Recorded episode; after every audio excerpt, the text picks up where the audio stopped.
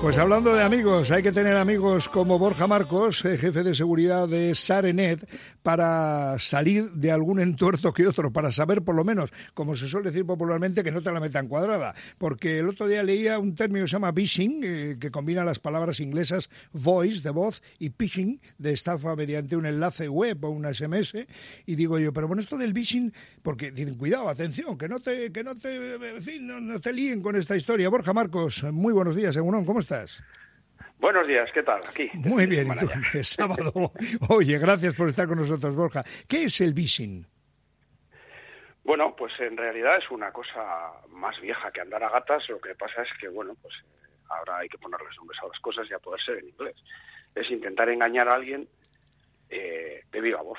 En lugar de engañarte, por ejemplo, con un correo electrónico o, o una carta, también en tiempos antes de que se generalizara Internet había engaños por carta, por fax y estas cosas, pues te llaman por teléfono y te lían.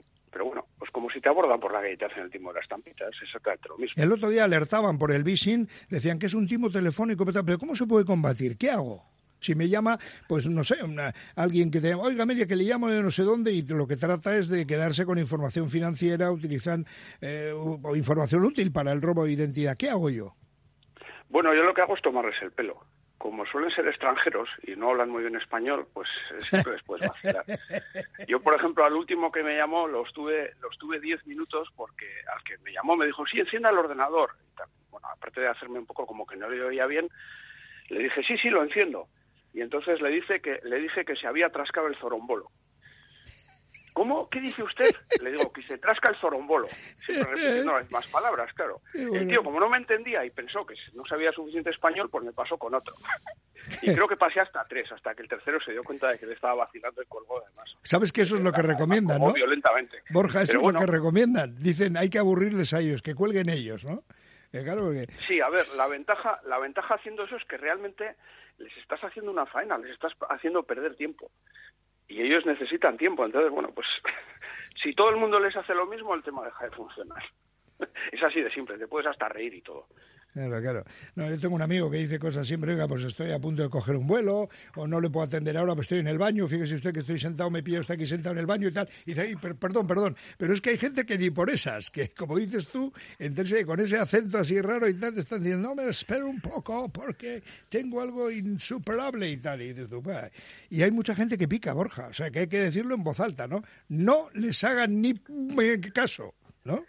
Es que, a ver, te pueden pillar con la guardia baja. Acuérdate también de esta peña que andaba por las casas vendiendo enciclopedias a, jubilados, pues a gente mayor que a lo mejor eh, pues, le pillan con la guardia baja y de repente le han vendido 3.000 euros de, de mierdas. Yo tuve un caso en la familia. Y bueno, pues eh, amenazándole al, al vendedor con, con las consecuencias legales, al final rompió el contrato. Pero en fin, o sea, son cosas que, bueno, pues lo mismo lo que pasa es que en lugar de cuerpo presente, pues por voz. Lo del timo nigeriano lo hacían hace muchísimos años a empresarios, pero te estoy hablando a lo mejor del año 90, 91 por fax. O sea, es, es lo mismo, si, al final es la misma historia. Si te ves la película esta de Tony de Blanc de los timadores, sí, sí, sí, sí, es verdad, es verdad es lo mismo pero trasladado a Internet. Y ahora con el tema de la guerra, que anda la gente muy sensible y tal y cual, estos se aprovechan de todo.